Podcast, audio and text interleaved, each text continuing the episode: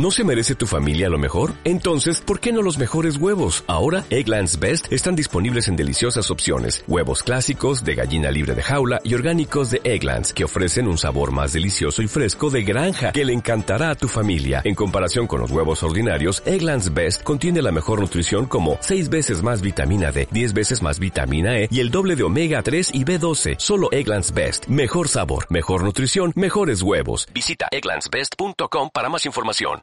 Si te quedas con nosotros, vas a escuchar Radio Foto Libre. L'intuitif qui improvise dans l'action. Forcément génial, forcément génial.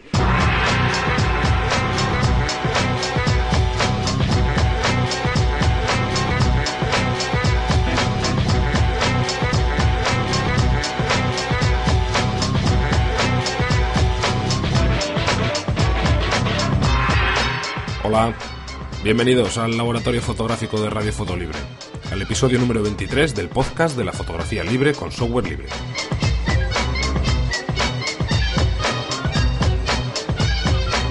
Soy Tad, el coordinador de este proyecto, y de fondo estás escuchando, como siempre, al Dr. Kananga, con un tema con la misma licencia que todo el contenido de este podcast. Creative Commons, reconocimiento, compartir igual. Esto quiere decir que puedes hacer lo que quieras con todo lo que vas a oír siempre que cites al autor y que lo compartas con estas mismas limitaciones. Las licencias de las promos de otros programas son las propias de cada podcast. Los créditos y temas que se escuchan puedes consultarlos en radio.fotolibre.net en la entrada correspondiente a cada episodio. Comenzamos.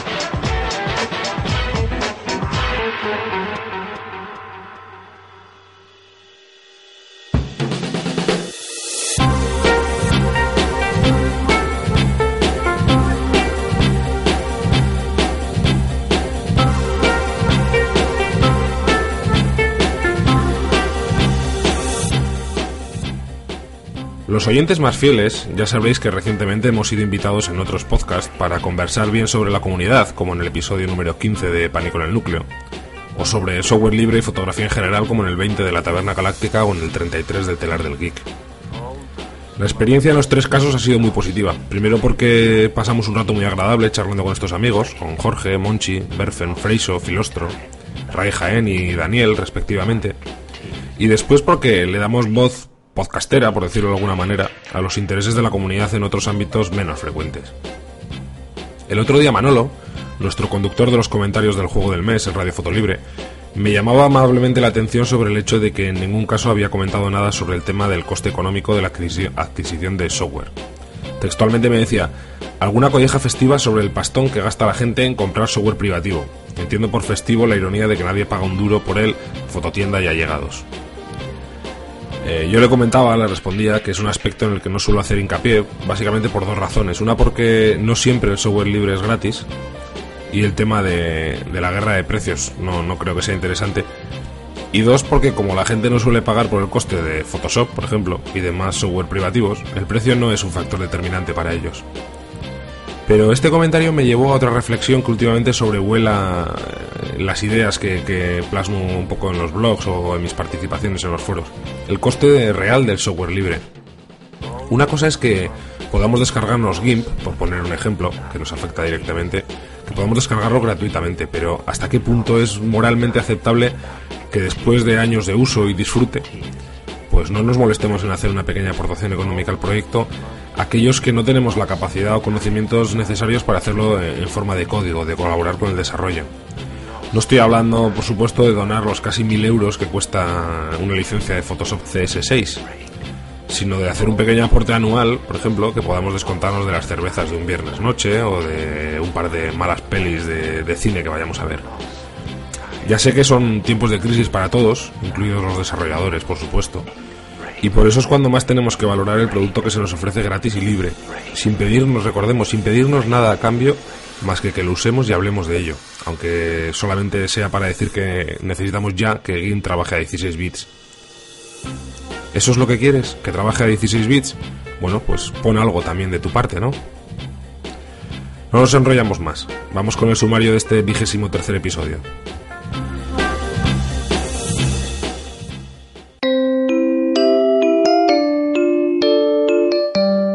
Radio Fotolibre, fotografía libre con software libre.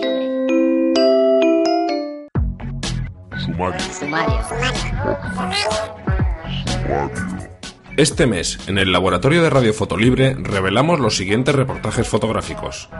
Fotografía entre cuatro paredes. El hombre invisible nos lleva a exposiciones fotográficas. Hoy, El Louvre y sus visitantes, de Alecio de Andrade. En la tertulia fotera tocaremos el tema del uso y disfrute del software libre. Nos darán sus opiniones Ready, Cal, Medir, Hombre Invisible y Colegota. El juego del mes vuelve al ataque de nuevo comandado por Manolo en la edición del mes de enero. Y despediremos el programa como suele ser habitual con nuestra perla musical, hoy dedicada al corto de animación Sintel. Estás escuchando el podcast de fotolibre.net. Fotografía entre cuatro paredes. El Louvre y sus visitantes, de Alecio de Andrade. Castillo de Santa Catalina, Cádiz.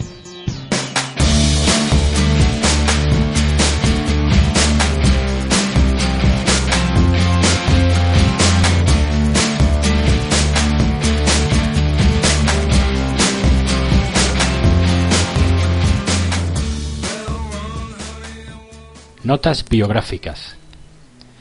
Alecio de Andrade nace en Río de Janeiro, Brasil, en 1938, donde cursa estudios de Derecho y desarrolla sus primeros trabajos literarios y musicales.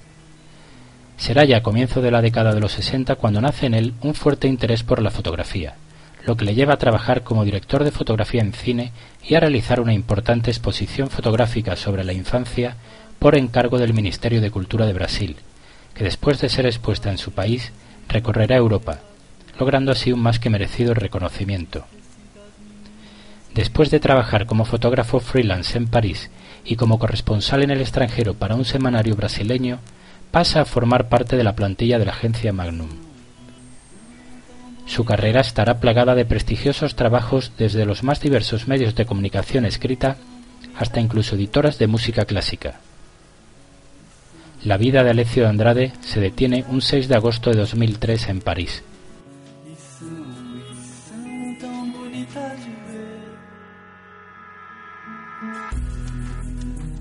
La muestra. El Louvre y sus visitantes recoge un trabajo que comienza ya por el año 1964 y en el que durante casi 40 años Alecio de Andrade capta la auténtica vida de un espacio tan emblemático como es el Museo Parisiense del Louvre. Al recorrer la muestra nos puede asaltar una sensación de cierta anarquía en la organización de las imágenes, en la que no se pretende ningún orden cronológico ni analizar desde un punto de vista antropológico a las personas que aparecen en ellas. Es una vez que hemos recorrido parte de la exposición o incluso comenzamos una segunda visita mucho más detenida, cuando nos percatamos de que el verdadero sentido de esta es mostrarnos a los visitantes que recorren las salas del museo, en la que las afamadas pinturas y esculturas quedan relegadas a un segundo plano, a formar parte del escenario sin más protagonismo que las propias paredes como elementos de atrezo.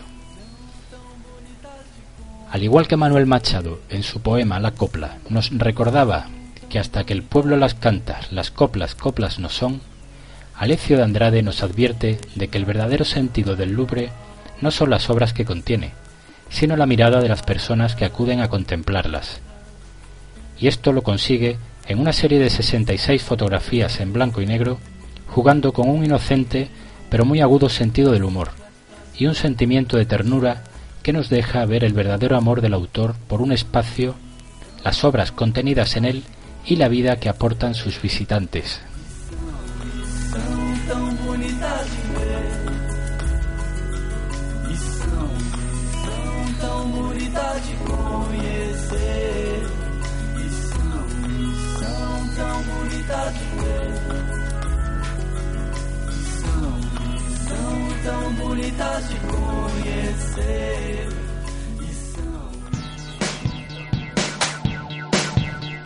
Para finalizar, recordaros que en la correspondiente entrada del blog del podcast podréis encontrar referencias sobre el autor y la muestra.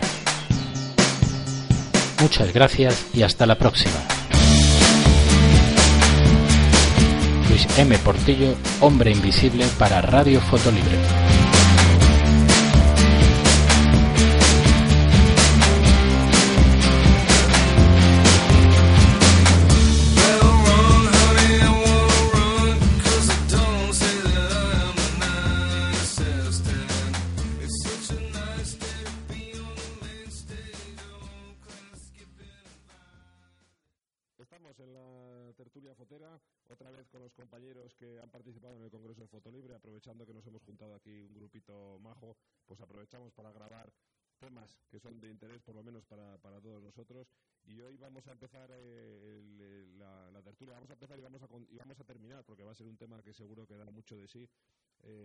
Un tema que es un poco de, de, los, de los más eh, fundamentales dentro de la filosofía que mueve la comunidad de foto libre, que es el tema de no solamente de utilizar software libre para trabajar nuestras fotografías, sino el hecho de utilizar licencias libres para publicarlas. Y para hablar de esto me gustaría que a modo de introducción, por lo menos, cada uno de, nosotros comentara un poco cómo es su experiencia y cómo llega un poco a la conclusión de, utilizar estas licencias para publicar sus fotos. Eh, no sé, por ejemplo, Medir, me gustaría que empezaras tú a comentar un poco tu experiencia. Pues yo vuelvo otra vez a mis estudios. sin compartir conocimiento no hay, no hay evolución. La propia comunidad científica es la primera que está diciendo que o se comparte lo que cada uno aprende, o si cada uno aprende un poquito y se lo guarda para él, no llegamos a ningún sitio. Si no podemos compartir lo que estamos haciendo, si no puedes usar lo que ha hecho otra persona para seguir avanzando, no vamos a estar otra vez como en la Edad Media, un pasito de uno, otro pasito de otro, otro pasito de otro, pero como nadie se entera, no, no llegamos a ninguna parte. Entonces, el, el usar licencias libres y permitir que, que yo pueda utilizar el trabajo de otra persona al mismo tiempo que una persona puede utilizar mi trabajo para seguir avanzando, me parece básico para no quedarnos permanentemente estancados. Si tú tienes una idea y, y a partir de esa idea yo puedo construir una idea nueva, pero no tengo dinero para pagarte por usar tu idea, al final somos todos los que estamos perjudicados. De hecho, hay, hay un matemático, se me ha ido el nombre, es, hicieron una película sobre él, una mente maravillosa. Y su teoría económica dice eso, tienes que buscar simultáneamente tu bien y el bien de la comunidad. Si buscas solo tu bien, al final la comunidad va mal. Pero si la comunidad va mal, tú terminas yendo mal, porque tú vives dentro de la comunidad y eres parte de la comunidad. Si lo de la comunidad te tiene que dar, pero lo tuyo es tuyo, lo de siempre, lo, lo, tuyo es mío y lo mío es mío, no, no, llegamos a ninguna parte. Cerrar todo, prohibir todo y basar todo en si tú quieres tocar cualquier cosa tienes que pagar, pues llega un momento en el que mucha gente que tiene un potencial increíble no puede hacer nada porque no puede utilizar lo que está viendo. Lo tiene delante y dice, si me dejas usarlo, te hago maravillas, pero como no puedo usarlo, no llego a ninguna parte. Entonces es, básico, es eh, lógico, no sé. Para mí es como respirar. Como natural, ¿no? Correcto. Andoni, tú eres el, de, la, gente que conforma esta mesa de, reunión, tú eres el último en llegar a la filosofía un poco de, de, foto libre. Cuéntanos un poco cómo, cómo terminas un poco metido en ese, en ese barco. Bueno, yo, yo llegué aquí por accidente, prácticamente por accidente, bueno, yo llegué aquí porque, bueno, me interesé por, me empecé a interesar un poco por la fotografía y, bueno, me agencié una reflex, eh, eh, empezaron los software de que si tienes que entrar por aquí, pasar, pagar, no sé qué. Bueno, empecé a buscar alternativas al software privativo y demás para, bueno, pues para revelar o para hacer otras cosas y bueno, y acabé en Fotolibre. Y luego ya ahí me fui enterando poco a poco de, licencias y demás. Luego me imagino que influye la forma de ser de cada uno. Yo comparto completamente por lo que dice Juan ahora, lo que ha comentado Juan, y bueno, la filosofía del compartir, de, y bueno, y al final a mí realmente no me ha costado el, yo realmente tampoco ni vivo de ello, ni es un hobby, bueno, lo que yo pueda ayudar ayudo y, y, mis fotos si valen para algo, pues, pues mira, que las usen. Tampoco, no sé, eh, digamos que comulgo completamente con esa filosofía, no, pero ya digo, yo llegué por accidente, yo hace tres, cuatro años, no sé cuánto tiempo llevo yo por aquí, estas cosas ni me las planteaba. Y ahora, pues bueno, la verdad es que muy a gusto y encantado de, seguir funcionando así. Reddy, cuéntanos tu, tu experiencia. Bueno, yo soy desde hace mucho un apasionado. Yo empecé con la informática. Yo soy un apasionado de la informática. Y al tema de las licencias libres, pues llegué un poco de, la mano de la informática. Me gusta programar, me gusta cacharrear con mis ordenadores y, llegar a las tripas de todos los asuntos.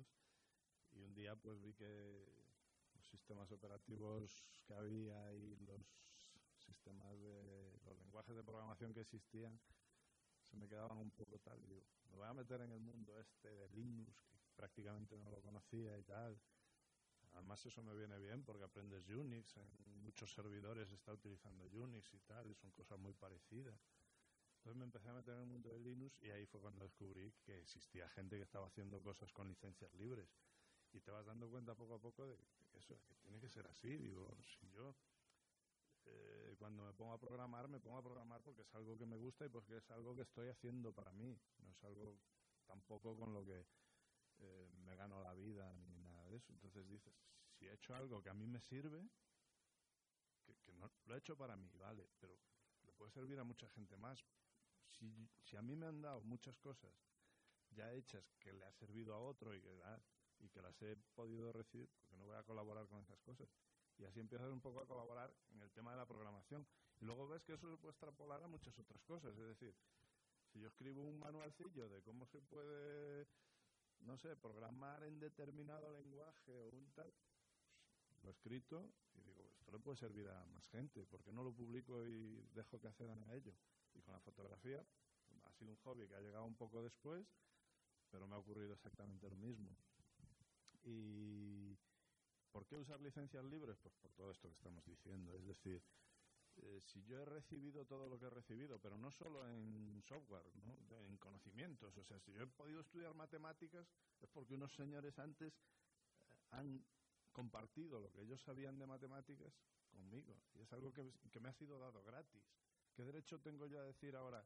Pues porque he sido un matemático famoso y he descubierto un nuevo teorema. ¿Qué derecho tengo yo a decir? No, este es mi teorema y a cualquiera que lo utilice para algo que vaya a sacar dinero con ello me tiene que retribuir de alguna manera. En matemáticas eso no se puede hacer, porque se va a poder hacer en software, porque se va a poder hacer en otros temas de conocimiento. Es que el conocimiento tiene que ser libre, tiene que ser algo que ayude a crecer a los demás y no tengo derecho a cobrar por una idea, porque una idea realmente no me cuesta nada producirla, o sea, me cuesta y, y, aparte está basada en algo que venía de antes, o sea que es que me ha sido dado gratis, ¿no? Incluso aunque sea una idea artística. Es, es lo mismo que cuando estás hablando de una herramienta, yo, cuando estás hablando de un, de un elemento artístico. De, yo creo que sí que es lo mismo, que es lo mismo. ¿Qué diferencia hay realmente en algo? Eh, a ver, puedes asociar el arte a algo que es que no tiene una productividad directa como algo más, eh, no sé, una ingeniería o una cosa así, pero en el fondo es conocimiento, son ideas. Es, eh, para mí es que tiene que ser así, es la manera natural de, de que funcionen las cosas. Y esa es mi, un poco mi historia. Hombre invisible. Bueno, yo mmm, no tanto en profundidad como Reddy, pero yo me adentro en el tema de la licencia y del mundo libre desde la informática, ¿no? Me empiezo a interesar por la informática el día que tengo acceso a mi primer ordenador y por curiosidad, ¿no? Y por querer conocer más, pues un día, eh, no sé si por alguna revista de informática, llegó a una distribución del Linux, que creo que en, entonces era lo que hoy es OpenSUSE, ¿no? SUSE Linux, por aquella la instalo, empieza a usarme, empiezo a interesarme por el tema de las licencias que se usaban en Linux y veo que coincide mucho con una idea que yo tenía en la cabeza, que es lo que ha contado Reddy, que si eh, los conocimientos que yo he ido adquiriendo eh, los he obtenido de forma gratuita y, de, y por conocimientos que, que otra gente antes de forma desinteresada los ha compartido, yo porque porque voy a apropiarme de ellos, ¿no? Pues yo lo poco que pueda aportar, que es poquísimo, pues yo lo comparto igual y, y, y partiendo de de que yo creo que muchos de los problemas que hay hoy en el mundo se solucionarían con, con tener libre acceso a cultura y a conocimiento, pues yo intento aportar mi pequeñito granito de arena y si de algo sirve, pues ahí está. Y bueno, y ya centrándonos en lo de las licencias, pues lo extrapolo a esto, ¿no? Eh, todo lo que yo pueda crear, que para mí suena muy grande, ¿no? Crear, porque yo de creativo poco, pero si tengo que ponerle un sello de una licencia Creative Commons para que la gente sepa que yo lo estoy dejando eh, abierto a los demás para que lo puedan usar sin trabas, pues bienvenido sea. Bueno, ya de, los, de los miembros de la mesa, el último que nos queda para que nos explique todo eso, pero en vez de contarnos cómo llegas a las licencias libres, porque ya en el número uno de, de Radio Fotolibre ya nos contaste cómo llegas hasta Fotolibre, o cómo, cómo no cómo llegas, no, cómo terminas creando Fotolibre. ¿Por qué licencias libres eh, tan abiertas y tan libres como puede ser la que se usa en Fotolibre 3 Creative Commons reconocimiento compartir igual, es decir, puedes hacer lo que quieras con las fotos que se publican en Fotolibre siempre que digas de quién son y que las comportas con esa misma limitación, que no, no las restringas más. ¿Por qué utilizar eso en lugar de utilizar una licencia tan de moda en muchos blogs hoy en día que evita, por un lado, en algunos casos, eh, las obras derivadas y en otros casos las, eh, el aprovechamiento comercial de esa obra? Eh, pues la respuesta es casi muy sencilla, es porque lo que estás hablando de cuando ponemos cláusulas de no comercial o de sin obras derivadas es más de lo mismo. Eh, lo que son las licencias libres, el copyleft, todo esto es el, algunos derechos reservados frente a todos los derechos reservados. Eh, si tú quitas derechos como, o sea, no ceder derechos como el eh, poder hacer un uso comercial de la obra, que bueno, eso lleva unas implicaciones un poco posteriores de que solo se puede utilizar en determinadas condiciones y esas condiciones a veces no son las que imaginamos, o que no puedes hacer obras derivadas, es decir, que desde que no puedes coger una foto en color y pasarla en blanco y negro, a eh, coger una foto o un texto y hacerlo parte de otra cosa, como puede ser, por ejemplo, la Wikipedia. Es decir, bueno, yo tengo aquí, he redactado un texto o he hecho una foto y si no permites esas obras derivadas, pues ese texto esa foto no puede ser incluida en la Wikipedia, ¿no? Entonces, ¿qué ocurre? Que algo como el no comercial sobre todo, pues lo que te lleva es que estás prácticamente en el mismo caso que si te hubieran puesto todos los derechos reservados. O sea, que si hubieras dejado la cosa sin una licencia libre. Con lo cual, pues nos quedamos como estamos. En el caso de las obras derivadas, algo muy parecido. Y probablemente, aunque no sé si es otro tema de debate o está en el mismo, eh, bueno, viene mucho sobre todo por una cierta falta de, conocimiento de lo que es la licencia libre realmente, porque eh, yo creo que al estar todo, digamos, monopolizado, no lo digo en sentido despectivo, pero sí que todo el tema de licencias se asocian a las licencias Creative Commons, pues como Creative Commons mucha gente piensa que son licencias libres cuando son simplemente licencias y tienen libres y no libres, pues mm, no se llega un poco más allá en esa reflexión, ¿no? Y entonces para mucha gente la alternativa es usar el copyright completo, todos los derechos reservados, o usar Creative Commons. Ya no saben más.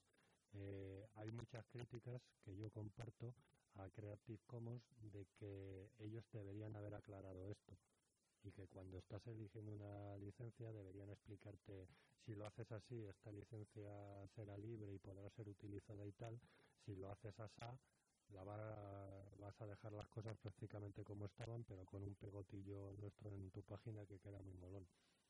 Entonces, ¿el resultado cuál es? El resultado es que, sobre todo para los proyectos libres, es el verdadero problema, imaginaos la Wikipedia, pues la Wikipedia necesita de no tener condicionantes, bueno, la Wikipedia o cualquier foto libre o cualquier otro, eh, que pretenda una difusión, necesita no tener condicionantes que impidan esa difusión, porque de hecho eh, hay unos enlaces por ahí que ya te buscaré para cuando publiques esto, en el que igual que existen las libertades del software, existen unos equivalentes en libertades del conocimiento, ¿no? O de los contenidos, según hay gente que le gusta más llamarlo una cosa u otra.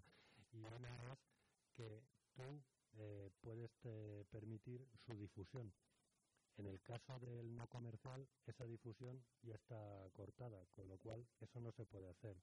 Pero si lo llevamos a la práctica, eh, el objetivo, por ejemplo, de la Wikipedia es que a cualquier lugar del mundo pueda llegar esa enciclopedia. Entonces, para llegar a algunos lugares del mundo, pues puede resultar que necesites desde que te la publique un periódico, por ejemplo, y lo dé como ejemplar gratuito si compras el periódico, a que eh, se deriven unos gastos por llevarla a un país de África y eh, pues haya alguien detrás, desde una ONG, un gobierno o una empresa, que la patrocine y la lleve. Lo que importa, digamos, a la hora de compartir no es el hecho de, de cómo llegue, sino de que llegue, de que a, a una persona esa información le pueda ser provechosa, ¿no? Entonces, las licencias que tienen en lo comercial, todo esto lo cortan. Eh, me acuerdo que Reddy contó una vez en, el foro eh, la cláusula no comercial, su equivalente en la GPL, impediría que las distribuciones de Linux, que tal como las conocemos, existieran también. O sea, no hay ningún problema en que detrás de una distribución Linux haya una empresa. El problema es que esa distribución sea libre y tú puedas hacer con ella lo que quieras. Y luego en el de las obras derivadas, pues es lo mismo.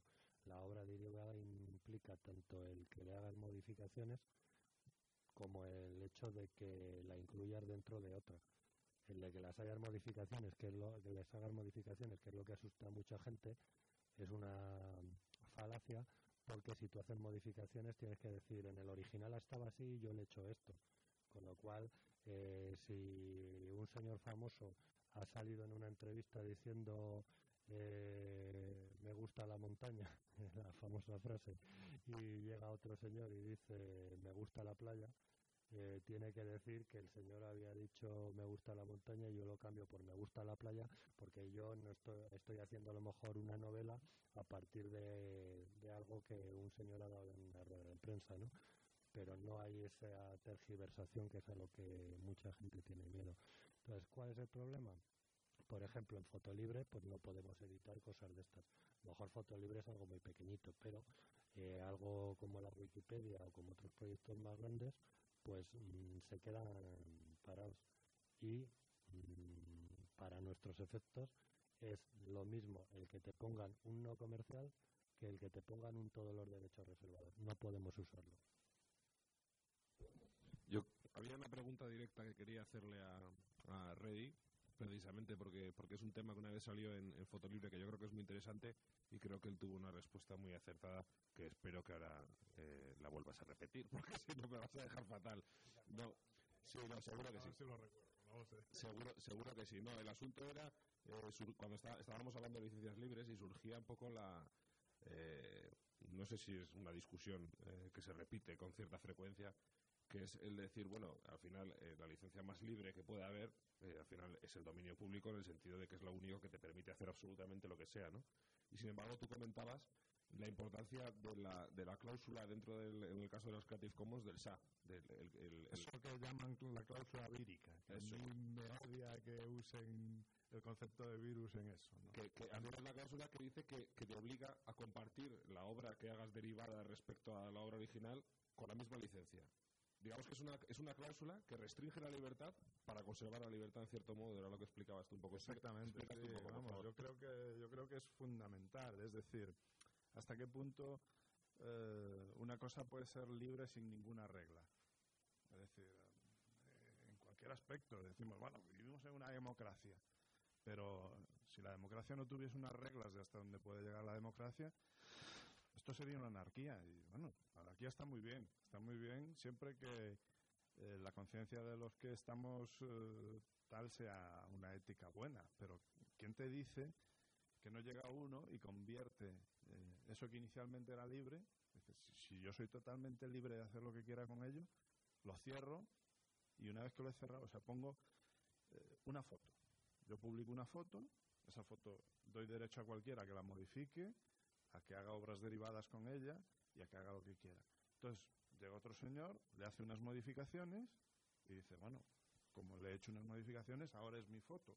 Yo la cierro bajo un copyright y prohíbo a cualquiera que utilice eh, esta foto el seguir haciendo modificaciones sobre ella. Entonces ha convertido algo que en principio parecía bueno y que era libertad para hacer lo que se quiera con ello, en justo lo contrario de lo que queríamos hacer. O sea, se ha vuelto contra la libertad esa inicial. Entonces tenemos que blindar, tenemos que blindar que esa libertad siga existiendo. Y esa cláusula que dicen, no, es que eso es una cláusula vírica, porque si tú coges, en la GPL lo dicen mucho, ¿no? Si tú coges una línea de código de un proyecto que había, todo tu proyecto tiene que ser también con licencia GPL y a lo mejor a mí, pues como he aportado mucho ese código, me interesa cerrarlo y hacer, pues verlo desde un punto de vista más comercial y prohibir que otros puedan coger líneas de mi código. ¿no?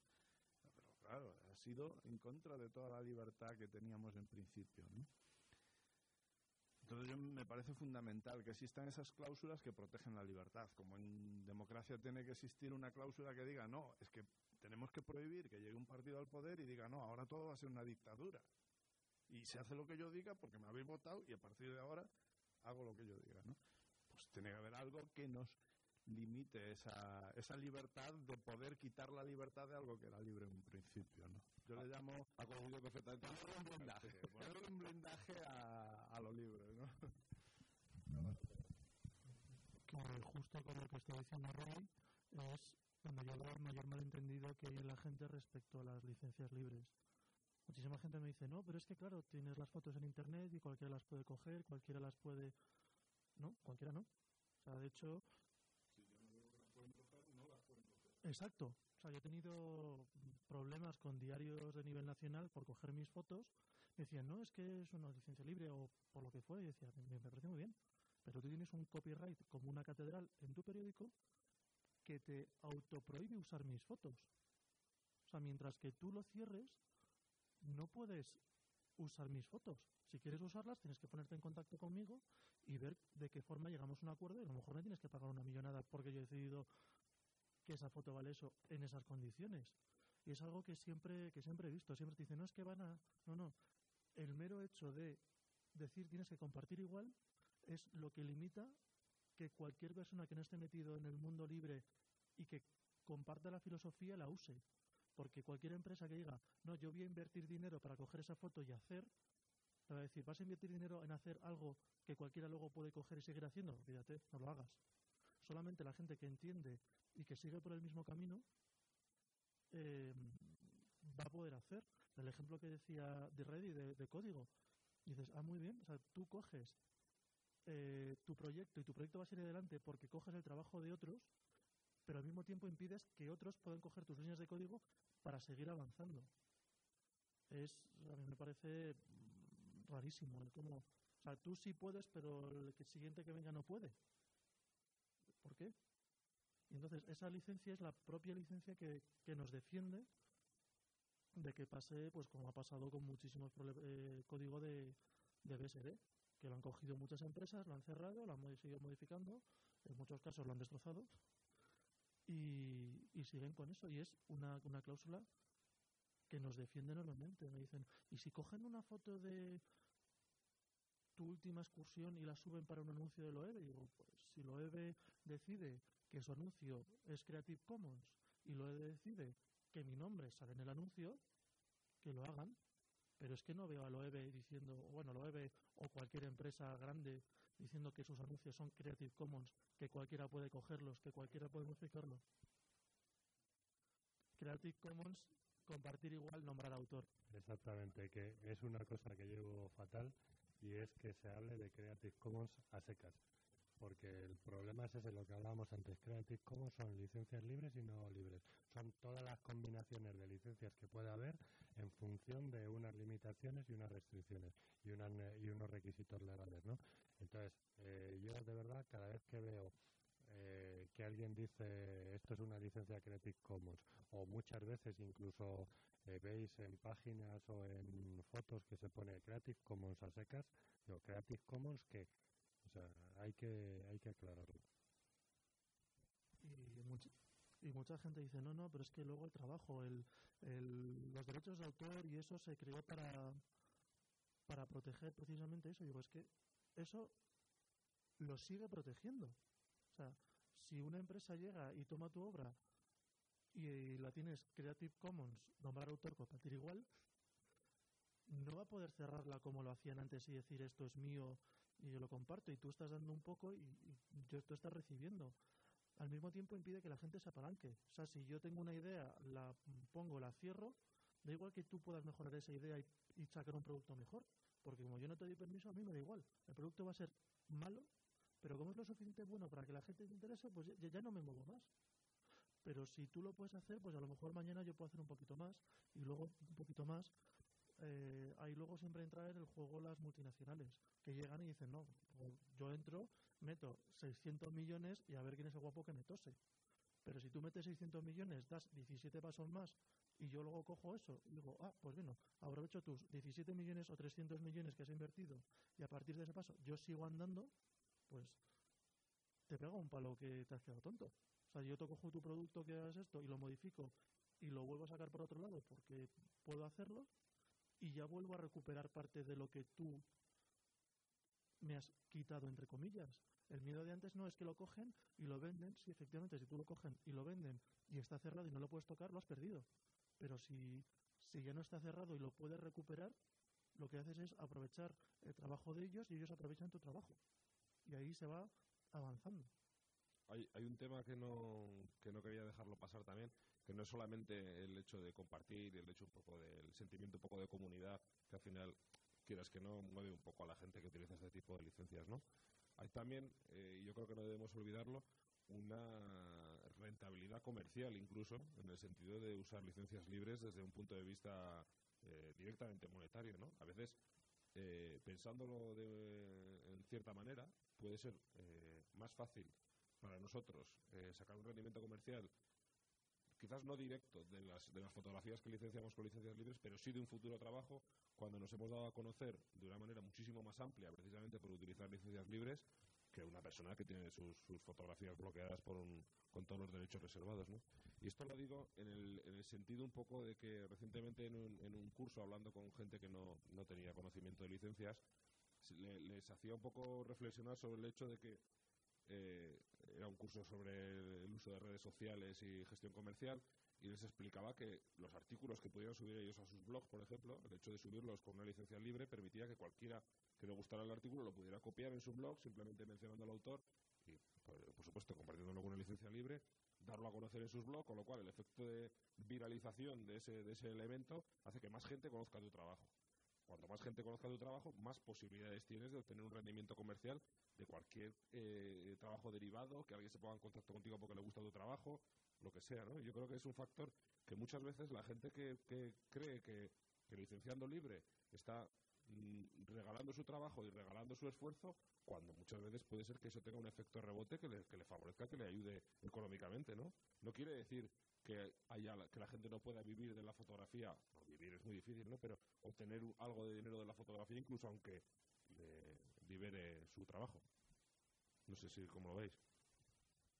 Sí, bueno, yo creo que eh, la facilidad de difusión del trabajo que realiza una persona utilizando licencias libres, sobre todo eh, personas o creadores que no tienen el respaldo de, de, un, agente que, que, impulse su trabajo. Eh, sobre todo se está viendo últimamente en, el mundo de la música músicos que salen prácticamente de la nada, que tienen son muy creativos, tienen tienen muy buena no sé cómo explicarlo, muy eh, no me sale la palabra, Eh, son muy buenos, pero no tienen el respaldo comercial que pueda tener un gran músico de renombre. Y con gracias a licencias libres ponen en su web, eh, ofrecen su obra, la comparten y se les está conociendo y ya pues están firmando contratos en condiciones, están haciendo conciertos y han salido prácticamente de la nada. Igual tú lo miras hace unos meses o hace un año y no tocaban más allá que, en su barrio. De, de- de esto que estás hablando precisamente, conozco un, ejemplo en particular bastante llamativo, que me lo comentaba el otro día mm, Ray Jaén, la, persona que lleva el podcast de La Taberna Galáctica, hablaba de, Callaos, un grupo que ha estado eh, compartiendo sus, discos en Jamendo con licencias libres, un grupo que, que, pues, eh, no sé, un estilo de tipo flamenco chill out, así que ha estado hace unos años también muy de moda, y el grupo este pues ha conseguido eh, llegar a un montón de gente mediante licencias libres. Ellos seguían publicando, ahora que son bastante, bastante conocidos relativamente ¿no? dentro del mundillo ese, seguían publicando sus, sus discos con licencias libres, pero estaban eh, recibiendo a mogollón de gente sus conciertos.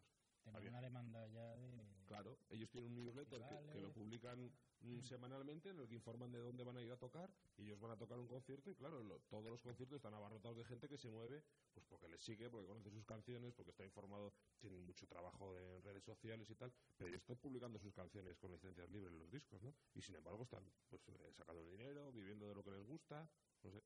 Hay mucho, puede que ahora podamos ver muchos artistas, entre comillas, por llamarlo de alguna forma, o creativos, que, que igual hace unos años pues se hubiese muerto de hambre o haya acabado trabajando en otra cosa que no le gusta porque no ha tenido las facilidades de llegar a un público que le era inaccesible. Y hoy en día, gracias a, los medios de, de difusión que tenemos, pues licenciando su- sus creaciones de forma libre, llega a cualquiera. Y si, y si realmente es bueno, pues puede ir para arriba. Sí, bueno, en el, punto de vista artístico y, y en el industrial puramente tal, es decir, hay empresas, no sé, yo podría citar a Red Hat. Red Hat que hace distribuciones Linux desde el punto de vista empresarial y, y ahora se está centrando en la Red Hat Enterprise Linux, que es una distribución para servidores, con lo que está ganando muchísimo dinero y Red Hat siempre ha dado su código eh, es decir, por ejemplo, se ha hecho cuando Red Hat ha dejado de hacer la distribución de escritorio. Pues ha surgido de la comunidad y dice, bueno, pues vamos a continuar con esta distribución que es Fedora. ¿no?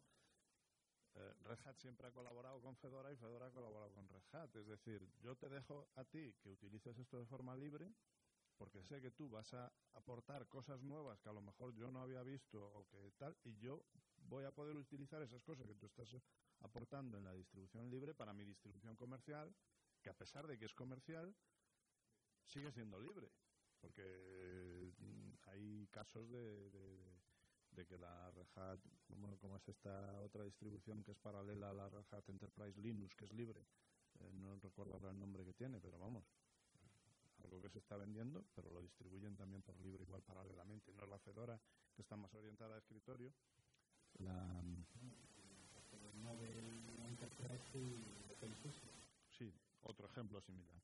Entonces, esa colaboración, esa, eso, eh, en, una- en un caso más industrial todavía, el caso de los procesadores, ahora todo el mundo estamos acostumbrados a la arquitectura Intel o a la arquitectura AMD, que son absolutamente cerradas y tal, pero el caso de la arquitectura RM, que se está viendo mucho en los móviles y tal, es muchísimo más abierta. Hombre, yo no sé hasta qué punto es del todo abierta y se publican exactamente los diagramas de un esquema, pero lo que son las especificaciones básicas del procesador, se y hay muchos fabricantes que están haciendo procesadores con arquitectura RM y estamos viendo que, que es algo que está triunfando, pues por eso, porque es mucho más abierto y que te puedes aprovechar de las mejoras que hace uno, tú las recoges en tu propio trabajo, ¿no?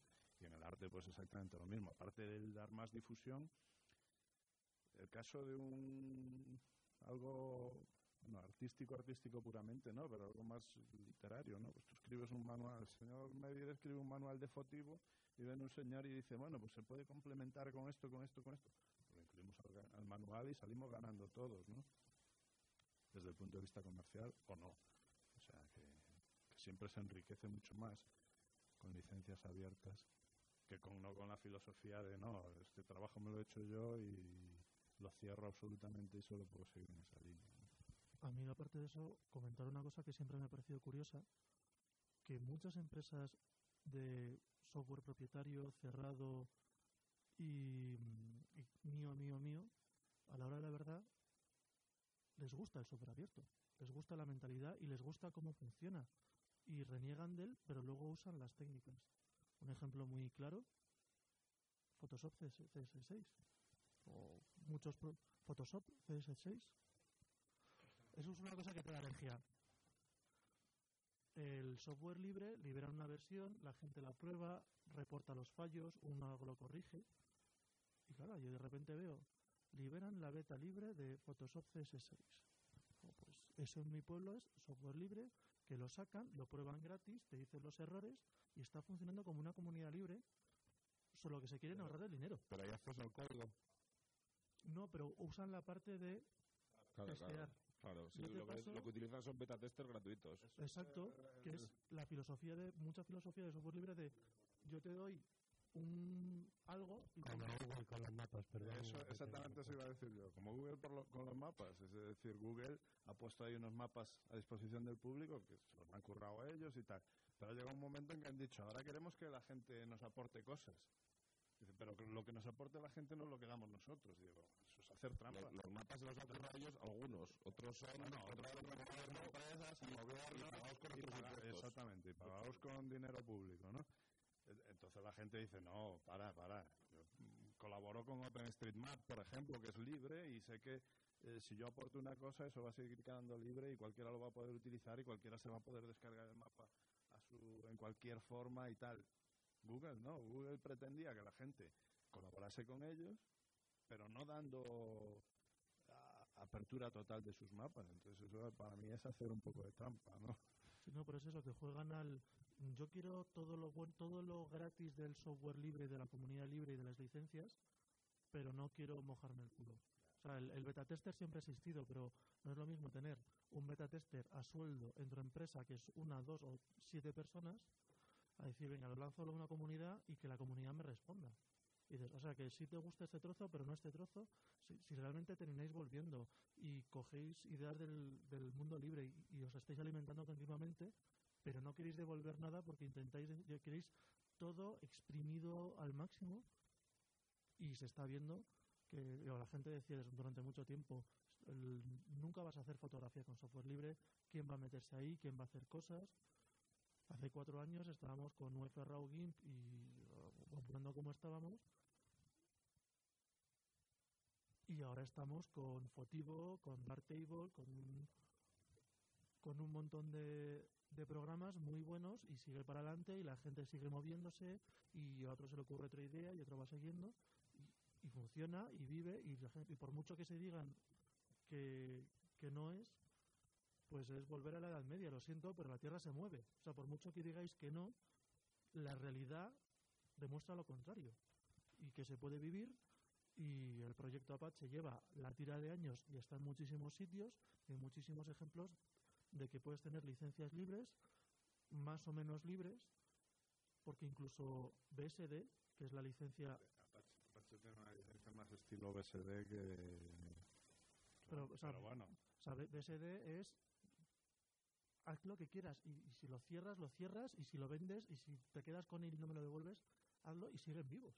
Y siguen instalándose en un montón de sitios y siguen teniendo colaboradores y siguen teniendo desarrolladores y sigue siguiendo para adelante. Entonces, a veces que a mí me dicen, no, el software libre no tiene futuro porque no, no tiene dónde comer, digo, pues mira, mm, ya ha pasado a la universidad y se está sacando el doctorado el software libre.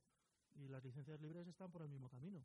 Entonces, y, y de hecho, la, el mundo propietario y el mundo cerrado cada vez tira más hacia el otro lado. O sea, tiran hacia redes sociales de a ver cuánto se puede eh, expandir algo. Y es lo que decía Tat. ¿Te has dado cuenta que eso pueden hacerlo? Pero es que las empresas no se dan cuenta que si quieren que su imagen salte por todo Internet, si realmente quieren ser legales, o lo hacen libres, o el primero que se lo copien y decir, tú, ¿dónde vas? Que yo no te doy permiso. Pero no, no, no, dicen, y digo, pues oye, pues tú estás usando una licencia libre encubierta para decir ahora sí, ahora no, ahora sí, ahora no. Pues no, no, o sea, sé coherente. ¿Es copyright? Al primero que te nombre, demanda. Ya verás cómo te parece incomodísimo. Eso es algo con lo que han jugado mucho las marcas, ¿no? Durante muchos años, para, para- porque al final era lo que era la, la idea que se buscaba era la de masivizar el, el uso para convertir en estándar de facto cosas que no eran estándar en el sentido de, de libertad de uso, ¿no? Es lo que se ha visto todos estos años con Microsoft y lo que se está viendo ahora con, con Google. Te crean un entorno muy amigable, te facilitan todo y al final lo que hacen es crearte una dependencia y al final tú vas a buscar esas herramientas, esa- esos portales y, si tienes que pagar por ello, pagarás y igual el usuario de a pie no paga, piratea cosas, pero las grandes empresas pues tendrán que pagar como hacen con los mapas de Google y te crean la necesidad para buscar luego el negocio. Bueno, Pero bueno, que- pagar, pagar en cierto modo es, es, es Sí, sí, sí. lo de menos, ¿no? Es decir, yo digo, el dinero, como, como decía aquella anécdota, todo lo acaba corrompiendo, ¿no? Eh, yo no veo tan malo que se quiera cobrar por, por esos servicios. Yo lo que veo malo es que se cierren y que se le limite al, al, al usuario la posibilidad de, de- de hacer innovaciones y de hacer cosas propias en el propio código. A, lo que decía Medir de, de los beta testers, pues mucho más productivo desde el punto de vista de la empresa que está sacando el producto, mucho más productivo publicarlo abierto pues, en un CSV, en un sistema de estos de versiones concurrentes, del tipo que sea, ¿vale? y que los usuarios se bajan el código, se lo compilan y lo prueban y dicen, anda, pues esto está fallando, pues si le cambio aquí cuatro líneas de código y tal, y revierten esos cambios, y digo, ya tengo el trabajo hecho. O otro que dice, hombre, pues esto funciona bien, pero si le ponemos aquí un botoncito que me haga esta otra funcionalidad que no hacía, pues queda mucho mejor y tal. Y también te revierten ese código. Eso es mucho más productivo que el decir, no, yo te suelto una ve- versión beta, la vas probando y me vas contando los fallos que tiene o las mejoras que se puedan hacer. Pero es que las mejoras las tengo que curar yo, ¿no? Desde el punto de vista empresarial es mucho más rentable lo otro, ¿no? la libertad que te da el software libre y no las licencias cerradas. Cuando me refería a lo de pagar por algo es no es por el hecho de pagar o de que te cueste algo un dinero, sino Sí. por por, le- Por cerrarlo, por cerrarlo y por la querer pedir unos por la- copyrights por el derecho de uso de o por la mentira la mentira encubierta que en un principio te aparentan dártelo todo y lo que están haciendo es crearte una necesidad para que luego tú pagues, bueno, pagas, ¿no? O, o aparentemente no tengas más remedio que utilizar esas aplicaciones o esos entornos que ellos han creado porque ya tus empresas se han acostumbrado a eso, tus colegios se han acostumbrado a usar esos sistemas. Parece que no hay alternativa. caso, caso sangrante ahora que está en los medios es el caso del- de los sistemas de codificación de vídeo para la web, ¿no? que al final parece que Firefox, que estaba un poco defendiendo el sistema libre y que había que poner unos códecs que fueran totalmente abiertos, pues ha tenido que sucumbir al poder de Google y, y pasar por, por códecs que tienen pues un copyright, como ha pasado con el caso del MP3 hace poco, ¿no? Es decir, vale, yo dejo el MP3 que se use gratuitamente hasta que se ha convertido en un estándar de facto y en el momento que ya todo el mundo depende del MP3, a pesar de que hay otros libres, pero que son un poco más desconocidos, porque como el MP3 estaba al alcance de cualquiera, digo, no, pero ahora, si es que el MP3 tiene unos... Está licenciado, yo tengo las patentes y todo el que quiera utilizar algo que codifique en el MP3 tiene que pasar por caja y pagarme primero. Es que has hecho trampa, ¿no? Has hecho... Primero te lo doy gratis para todo el mundo y ahora cuando ya está extendido, que es... Eso sí lo que es lo que es vírico y no la cláusula de... Eh, cada vez que vemos que algo es gratis, ya no miramos más. Entonces, la famosa frase de si algo gratis, si el producto es gratis, el producto eres tú, pues eh, aquí se, se da continuamente. En los casos que estás hablando de, de uso de productos que tienen sus, eh, sus patentes y que lo dejan usar hasta que tienes una dependencia y tal, pues es eso. Realmente la gente que ha estado usando esos productos y que los ha expandido ha trabajado gratis para esas empresas. Y sin embargo luego esas empresas les niegan el uso de lo que ellos han trabajado. En los mapas que hablábamos antes se ve mucho más. Es decir, lo de los mapas, eh, a mí que me gusta mucho el tema, es muy sangrante. O sea, los mapas en la mayoría del mundo occidental eh, se hacen con recursos públicos eh, por los institutos geográficos nacionales de cada país o equivalentes. Entonces, esos mapas, eh, esa información que se ha recogido con fondos públicos, eh, se pone a la venta. Eh, ahora recientemente se han conseguido algunos pequeños avances, pero muy pequeños, en que se accedan al público en determinadas condiciones, pero algo que hemos pagado todos eh, te lo ponen a la venta. una especie de copago, por utilizar un término medio, o sea, un término actual, solo que solo grandes empresas pueden permitirse pagar por esa información, ¿no? Entonces, ¿qué ocurre? Esas grandes empresas, pues una de ellas muy conocida, de la que estamos hablando continuamente, coge y dice, yo voy a sacar aquí unos mapas mundiales a base de, mm, pues esto, que de todas maneras han pagado por ellos, es decir, han pagado por, en realidad, eh, Google eh, está pagando a empresas como Teleatlas y Nafcom, me parece que se llama la otra, las más importantes que tienen, eh, digamos que han comprado la, información a los gobiernos, y pero indirectamente están pagando por esos servicios. Entonces, Google te pone a ti un mapita delante del ordenador, o en el ordenador, y te dice, ala, empieza a, ponerme aquí las cosas que conoces. Y nosotros vamos y empezamos a marcar sitios, a incluso corregirles fallos que tienen a veces, a, a, dar información, a poner fotos de los sitios, etcétera, etcétera, y ahí estás literalmente trabajando para esta empresa. Eh, el problema que luego esta empresa cobrará eh, por eso que va a vender no está el problema. El problema es que tú te quedas con dos palmos de narices y no vas a recibir un duro de, de lo que esa empresa va a ganar con tu trabajo porque ya lo has aceptado al firmar unas condiciones y encima ese trabajo que has hecho no puedes utilizarlo porque es propiedad de esta empresa. Entonces, ese es el verdadero problema. Ahora, ¿qué ocurre? Que pues lo que pasa siempre con esto de lo bonito y lo feo, ¿no? Eh, hace poco eh, vi una entrevista, hay un proyecto muy majo que aprovecho para publicitar que se llama 15m.cc, eh, que una de las personas que lo llevan es eh, Stefan M. Grueso, que lo conocemos aquí porque eh, lo tuvo entrevistando TAD cuando publicó el famoso Copias Malditos, el documental este que hablaba de licencias libres y tal. Y bueno, entrevistaban a una chica, eh, una hacker, que decía, y además está entresacado en las frases, digamos, la entrevista es en vídeo, pero hay un mini articulillo que viene en unas frases destacadas, y una de ellas venía a decir, tenemos que acostumbrarnos a que es mejor lo feo y libre que lo bonito y privativo. Y entonces, ¿qué ocurre? Con el tema de los mapas, por ejemplo, eh, la gente ve los mapas de Google o ve los de OpenStreetMap y dice, ay, los de Google son más bonitos. Y entonces yo me pongo aquí a currar gratis para Google por algo que luego no me van a dejar a usar. Mientras que si ese esfuerzo lo estuvieras haciendo para OpenStreetMap, eh, ese trabajo tuyo luego lo podrías usar tú y todos los demás, pero tú el primero, ¿no?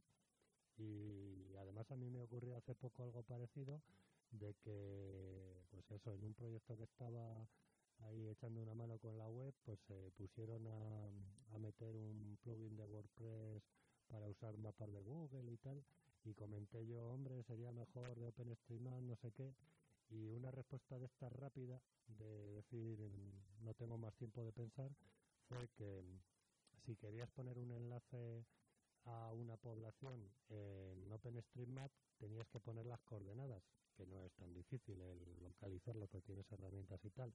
Eh, en Google eh, puedes poner una URL en la que le pongas eh, interrogante, no sé si era Q o P igual a mi pueblo, a Valdemoro, ¿no?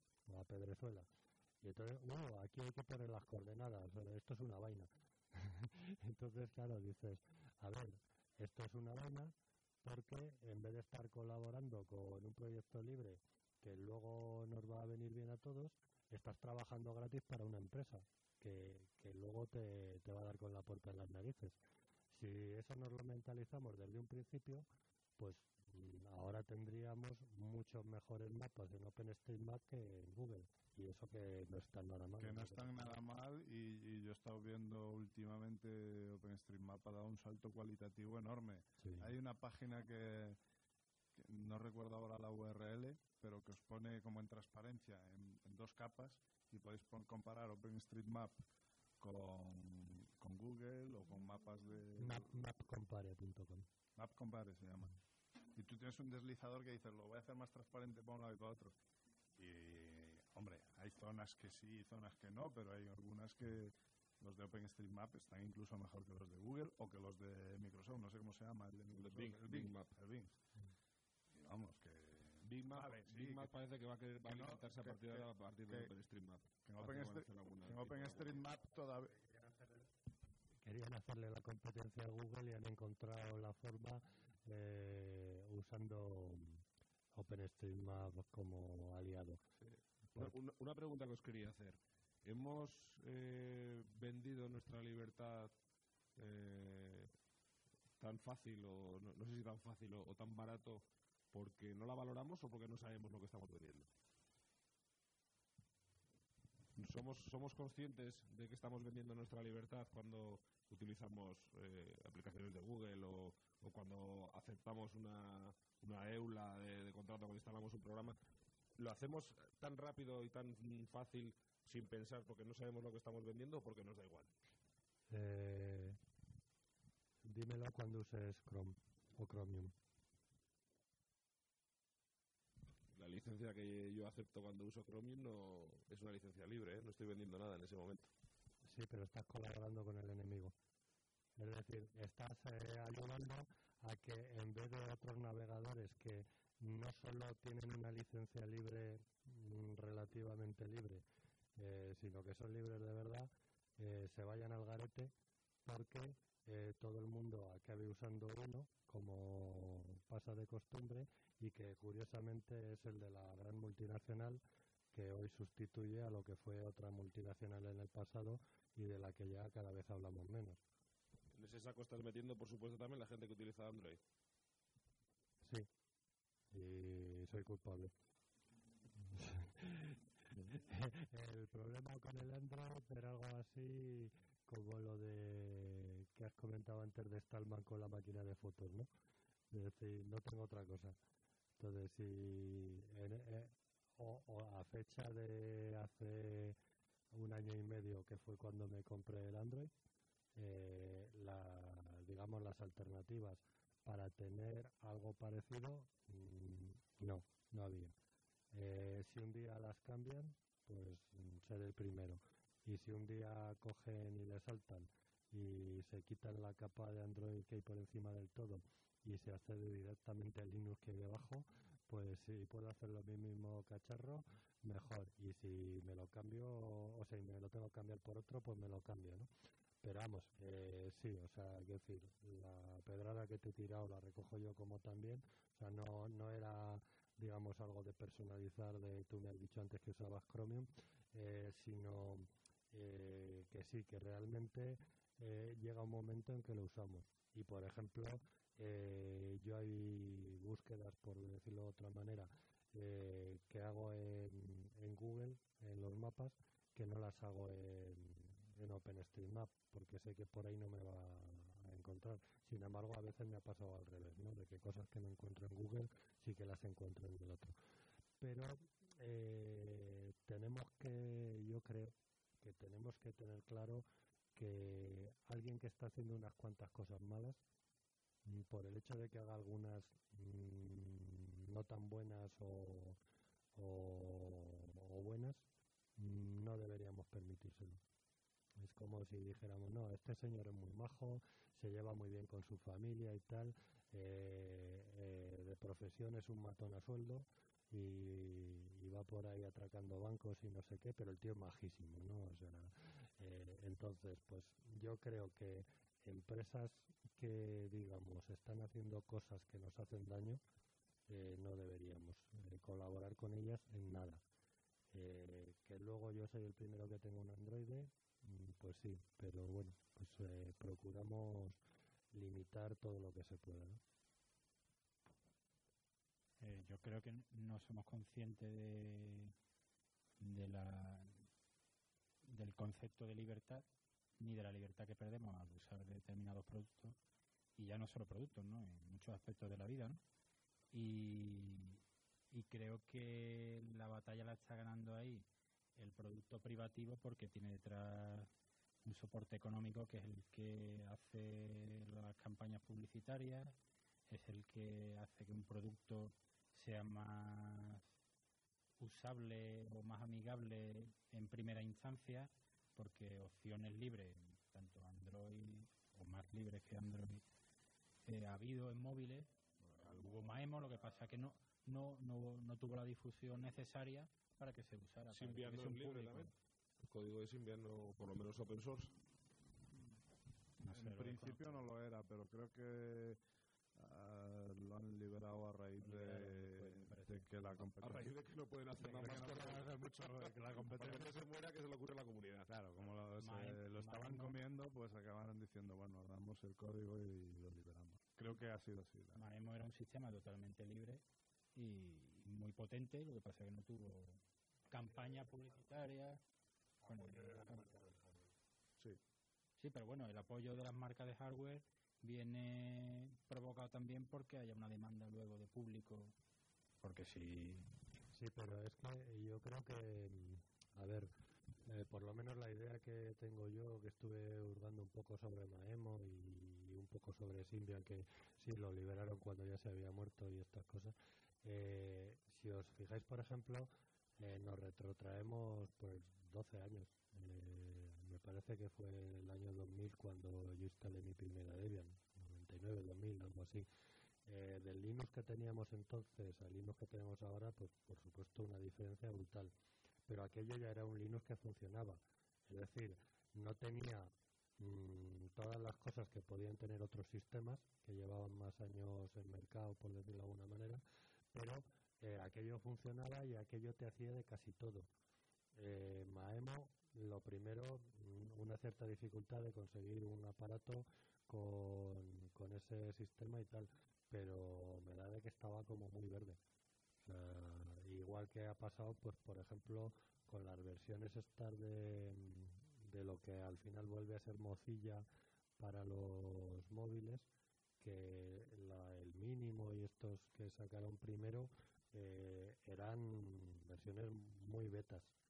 Entonces, claro, no es lo mismo comparar con algo que está intentando salir adelante que, que con otra cosa. Desgraciadamente, algo como Android ha salido adelante pues por la empresa que tiene detrás eh, y por unas campañas comerciales y de marketing y tal de copón. Y resulta que yo he visto, por ejemplo, debates muy graciosos en foros de estos de Android en que a lo mejor alguien entraba diciendo, ay, yo es que tengo Linux, entonces para tal y no sé qué, y enseguida decía otro, joder, ¿y por qué usas Linux si es una mierda? Y, y le contestaban enseguida, oye, perdona, que esto es un foro de Android y Android es un sistema que es un Linux. Y entonces, pues hay un desconocimiento, ¿no? La diferencia también es que nosotros utilizamos GNU con Linux, ¿eh? ellos solo usan Linux. También es verdad. No, pero eh, no sé, el caso de Android a lo mejor eh, nos hemos ido un poco a particularizar, ¿no? Porque es algo que mm, en este momento depende también del hardware. Y no ya del hardware como, digamos, como tecnología, sino comercialmente. Es decir, que haya una marca de teléfonos móviles que te ponga en el mercado algo como eso. O sea, a mí, en este momento, o sea, es que mm, yo hay una cosa que la tengo clarísima. A mí al Android le quitan el- la, capa, la capa de Android, me dejan el Linux funcionando ahí y me dejo un móvil para hablar por teléfono y el Android para lo que yo lo quería, que yo en concreto compré el cacharro este por el tema del GPS para cuando hago senderismo. Entonces, eso lo podría hacer perfectamente con, con un ordenador normal, es decir, tienes o te llevas tu portátil y vas siguiendo ahí con el GPS o tienes un cacharrito que lo llevas en el bolsillo. Si me quitan la capa de Android, yo encantado. Pero el problema es que hoy por hoy, por las opciones que tenía, eran esas. Ahora, de cara, digamos, un poco a lo que estábamos yendo de software sin dependencia de, de fabricantes, eh, ahí es donde sí que creo que tenemos que ser más estrictos con la gente que no, no respeta el trabajo de los demás. Y aparte, por no quiero abrir, salvo que aquí nuestro moderador quiera abrir un nuevo tema o dejarlo para otra vez, pero es que además con el problema del software y de todo esto que estamos hablando, tenemos ahora de, de fondo el, el tema de de las redes sociales como forma de espionaje y como forma de, venta de datos, de minería de datos en el peor sentido de la palabra, es decir, que no solo están nutriéndose de tu trabajo, sino que además están haciendo un negocio a base de espiarte y de registrar tus movimientos y tu privacidad, que sobre todo no es el problema principal que ellos hagan negocio con ellos, sino que hacen negocio vendiéndoselo a terceros y a ver esos terceros qué hacen con tu información. ¿no? Eh, ya digo, eso es un tema ya más para tratar aparte, pero, pero tenemos que tener mucho cuidado con eso. Yo creo que, como decía Tata al empezar, hay que ver a qué precio vendemos nuestra libertad o simplemente no venderla. Yo una cosa desde mi ignorancia, porque todos estos temas me... Quería comentar, igual también hay un problema de falta de información al común de los mortales, porque yo, me estoy enterando ahora de todas estas cosas porque estáis vosotros poniendo mal día, pero hay una falta de información en el común de los mortales de no sé qué, la empresa tal funciona así, asado, el código libre, ¿dónde sabes eso? ¿Cómo lo sabes? O, salvo que estés muy metido en temas de esos. ¿Cómo sé yo lo que uso, lo que no uso, qué es libre, qué no es libre? Es lo que comentaba yo antes, que hay una carencia total de, de conocimiento de lo que ocurre hoy en día y de que ni nos interesamos por conocer más allá de, de lo que de lo que es nuestra casa o de lo que tenemos delante de la nariz y el interés de, de ciertos medios, ciertas empresas, de no permitirnos el acceso a ese conocimiento. Y yo creo que ahí es donde está la raíz del problema, de que ni conocemos ni nos dejan conocer. Entonces, es normal que no nos enteremos de lo que hacen con, con nuestros datos eh, que ponemos en Internet, de, muchísimas cosas. Yo creo que con esa, con esa reflexión cerramos un poco el círculo de lo que ha sido la tertulia esta. Eh, simplemente agradeceros la participación, por supuesto. Espero que podamos repetirlo en, en, otros congresos, porque yo creo que la experiencia ha sido, ha sido muy, muy interesante y yo creo que muy satisfactoria para todos. Muchas gracias, colegota. Eh, gracias por aguantarnos. gracias, Luismi, hombre invisible. Y gracias sobre todo por estar aquí hasta estas horas de la mañana. gracias, Luismi, decía hombre invisible. Eh, de nada, gracias a ti y a los demás y decirle a los que nos oigan que ahora mismo son las 3 menos cuarto de la madrugada. Es, eso es una hora muy habitual de congreso, una hora de... de, de gracias, Rey. Gracias a ti, sobre todo, por hacer estos maravillosos podcasts y, y, que, bueno, que me he sentido muy contento de haber participado en esta tertulia. Pues me alegro mucho. Gracias, Carl, Andoni. Gracias a vosotros, yo encantado de venir aquí. Y por último, gracias a de, de, los que forman parte de la mesa, uno de los habituales de, de nuestras tertulias, gracias, Medir.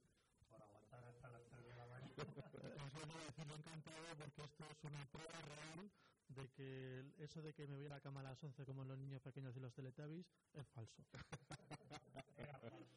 Muchas gracias, chicos. Nos vemos en la siguiente.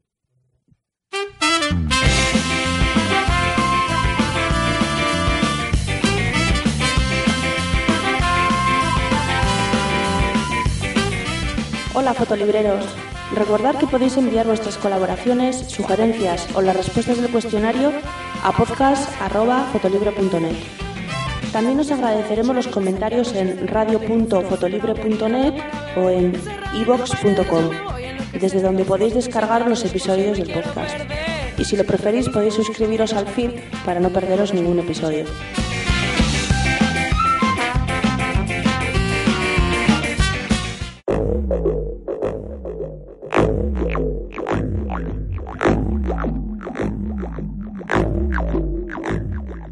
Hola fotolibreros y agregados al podcast de Radio Fotolibre.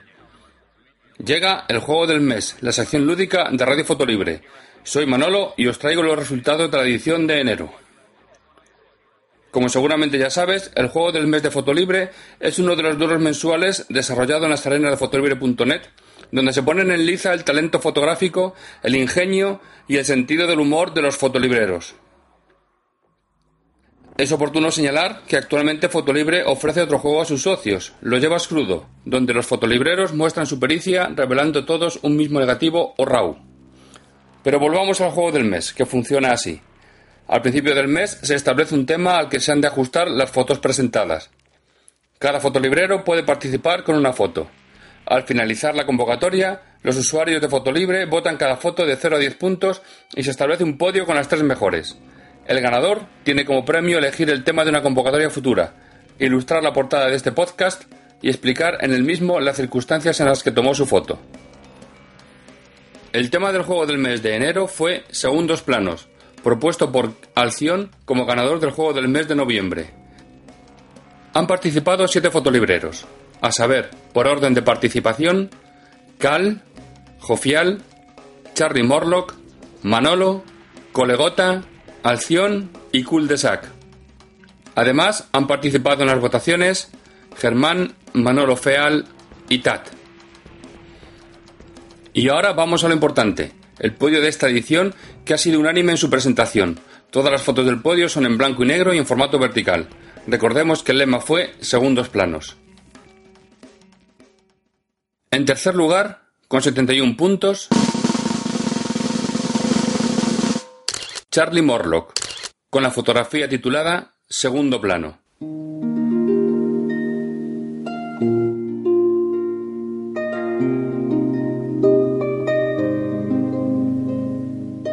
Nuestro querido compañero Charlie Morlock no se ha roto la cabeza con el título que ha puesto su foto, prácticamente idéntico al tema del mes. En compensación, nos presenta una fotografía muy bien elaborada. Se trata de un plano corto, picado, como ya hemos dicho, tratado en blanco y negro y en formato vertical. La iluminación se sitúa enfrente y arriba de la cámara. Los protagonistas son tres peones de ajedrez, de base ancha que se va estrechando por arriba hasta llegar a un anillo coronado por una bola. Dos de ellos son peones negros y están en primer plano, desenfocados. Están casi en línea, ocupando el ancho del encuadre.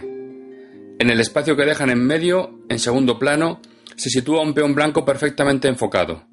Presenta una iluminación débil debido a la posición de las fuentes de luz, pero suficiente para apreciar que juega en el bando de las blancas. Debido a la posición de las luces, el tablero donde se sitúan las piezas se ve totalmente blanco, así como el fondo del encuadre.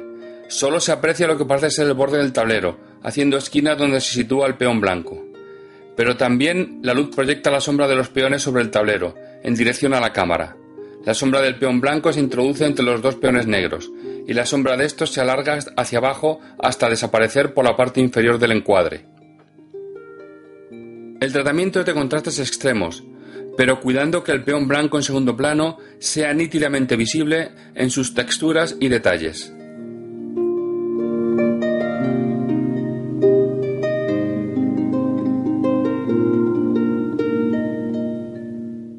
En segundo lugar, con los mismos 71 puntos, Jofial, con la fotografía titulada Distintos planos.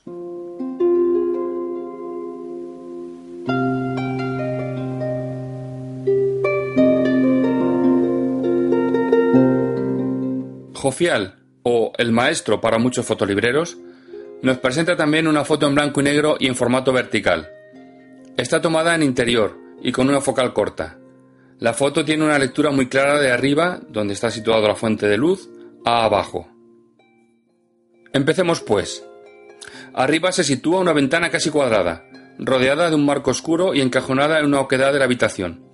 La ventana es la única fuente de luz de la escena, y a través de ella vemos la fachada de un edificio, que parece ser un edificio religioso porque se muestra el semicírculo superior de un rosetón, el cual se apoya aparentemente en el marco inferior de la ventana. La fachada se muestra en grises claros, en contraste con la oscuridad de la estancia. Siguiendo hacia abajo, vemos el reflejo de la ventana en el suelo de la oquedad, que parece de madera. El reflejo proporciona la mayor parte de blancos de la imagen. Salvando la oquedad, llegamos a una encimera de mármol oscuro, un palmo por debajo de aquella. En mitad de la encimera se sitúa un lavabo circular, y metálico, con un grifo situado al fondo del mismo. El lavabo está bastante oscurecido porque apenas le llega luz de la ventana, con ocasionales reflejos metálicos. Aún así, se puede llegar a distinguir su desagüe, al fondo. En cualquier caso, está claro que estamos en un cuarto de baño.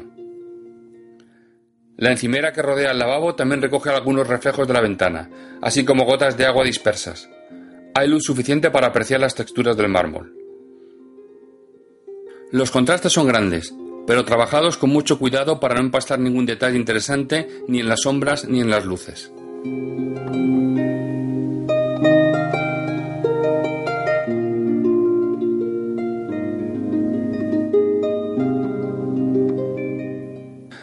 Finalmente, el ganador del juego del mes de enero de Fotolibre, con 74 puntos, Cal, un habitual de este juego con mucha experiencia en podios y primeros puestos. La fotografía ganadora se titula 3 en 1 y puedes verla ilustrando la portada de este podcast en la dirección radio.fotolibre.net.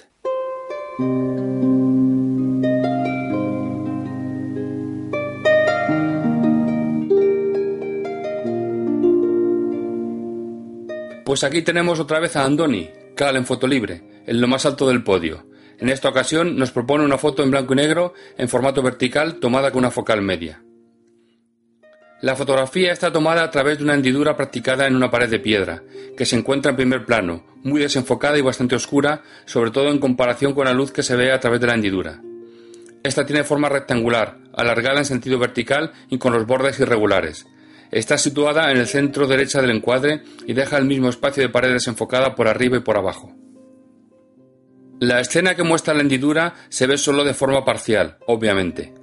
Parece un soportal de una plaza pública. A la derecha tenemos el portal, del que solo se ve parcialmente su vano izquierdo, quedando el resto oculto por la pared en primer plano. Ese portal es la fuente de luz. El suelo del soportal es un empedrado y el techo parece de yeso, atravesado por vigas oscuras de madera que discurren en diagonal según los bordes del encuadre. En el centro del agujero se ve una pared, tapada parcialmente por una columna de piedra rectangular, atravesada de arriba abajo por tres hendiduras rectangulares similares a aquella por la cual observamos la escena. Es evidente que esta columna con sus tres hendiduras ha sugerido a Andoni el título 3 en 1. El tratamiento es muy correcto, con muy buen control de las luces, dada la dificultad que tiene trabajar con una fuente de luz tan dirigida. Los contrastes son adecuados, con una buena proporción de grises intermedios.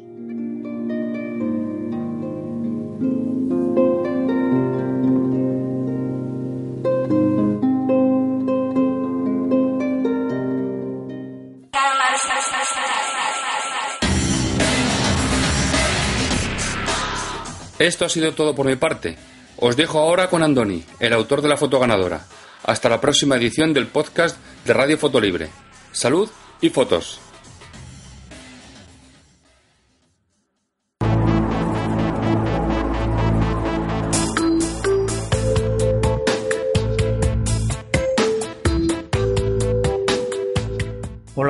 Soy Cal y en esta ocasión, pues bueno, me ha tocado explicar un poquito en las ondas podcastianas cómo se cocinó la imagen 3 en 1, que en el juego del mes de enero, cuyo tema era segundos planos, fue la más votada.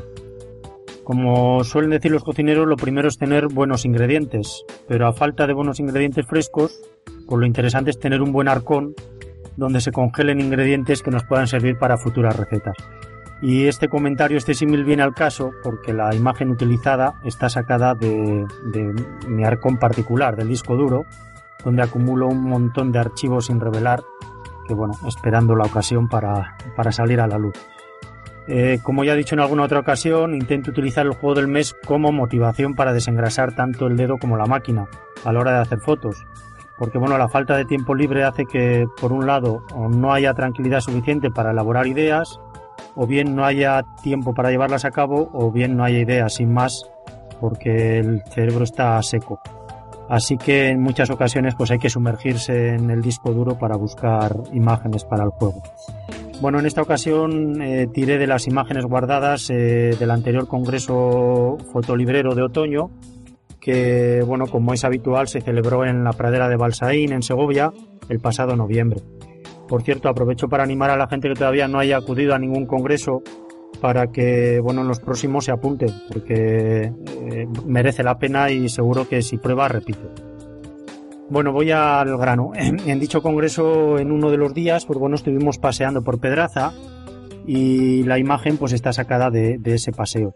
Eh, en la plaza del pueblo de Pedraza, en una de sus esquinas, había un pasadizo en el que bueno se encontraban un par de piedras rectangulares que son las que salen en la imagen. Eh, seguro que Manolo os ha descrito ya muy bien eh, y con detalle que, eh, la imagen y el tipo de piedras que son. Pero bueno, el caso es que, eh, digamos, lateralmente a ese pasadizo, enfrentadas una a otra, había una especie de tótems o piedras rectangulares, verticales, con tres orificios rectangulares iguales en las dos piedras y situados a lo largo de su longitud. Estos orificios, pues bueno, son iguales en las dos piedras y, y al estar enfrente uno de otro dan la sensación de que podrían servir como de colocación de traviesas para el cierre del pasadizo. Pero bueno, eso es una suposición mía. El caso es que no sé si ahora mismo ya simplemente son elementos decorativos de la plaza, probablemente. Eh, ambas piedras, pues bueno, me llamaron la atención y bueno, realicé varias imágenes de las mismas desde fuera y demás que bueno, eh, la- están ahí en el disco duro. Alguna de ellas ya la he colgado en el, en el, en el foro para explicar el cómo se hizo. En, en una de las tomas se me ocurrió meter la cámara pues detrás del orificio del medio de una de las imágenes eh, no me entraba la cabeza, aparte de porque la tengo grande, porque eh, la piedra estaba muy cerca del, del, digamos, de la pared y metí la cámara, pues bueno, y disparé en el orificio del medio. El caso es que, bueno, la imagen que salió me gustó, hice alguna otra toma más y, bueno, eh, con la focal más corta que tenía, con el 18 milímetros, el 18-200 que calzo bien, bien recogidito, y con un diafragma de F9, pues bueno, me gustó lo que vi y bueno, después de varios disparos, pues bueno, se quedaron ahí en la tarjeta hasta que, bueno, eh, tuvieron a bien salir de ella.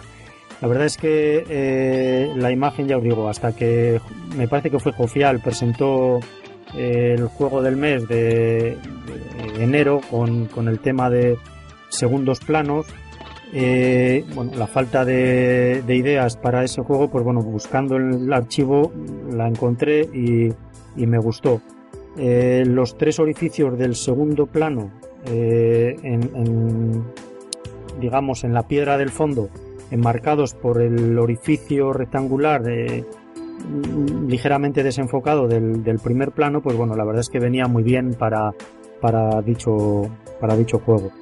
Eh, tan solo, pues bueno, faltaba aderezarla un poquito, que lo hice con, como suele ser habitual últimamente, con fotivo. Eh, pues bueno, un enderezado, un recortado, un paso a blanco y negro en modo lab, con, bueno, dándole nitidez y, y un ajuste de niveles. Y al final, pues bueno, salió la que ya todos conocéis, que, que fue la que, la que, bueno, fue la más votada en, en enero. Eh, la verdad es que para mí fue una, una sorpresa que fuese la más votada, porque bueno, en, en, mi opinión creo que había alguna otra que, que merecía que merecía mejores honores. Pero bueno, en cualquier caso, pues nada, agradecer a todos los que os gustó la imagen y la votasteis. Y nada, ahora esperar a futuros futuros juegos, a ver si desengrasamos más el dedo y la máquina y podemos eh, presentar imágenes con ingredientes mucho más frescos. Nada más, eh, un saludo y hasta la próxima.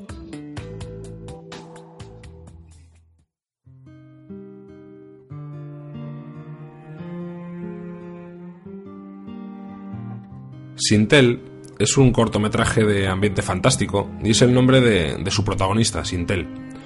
En neerlandés, Sintel quiere decir ascua o brasa y es el tercer cortometraje realizado por la Fundación Blender, eh, prácticamente usando solo software libre y que además se ofrece de forma pública y gratuita con licencia y condiciones de difusión y reutilización basadas en la filosofía del conocimiento libre.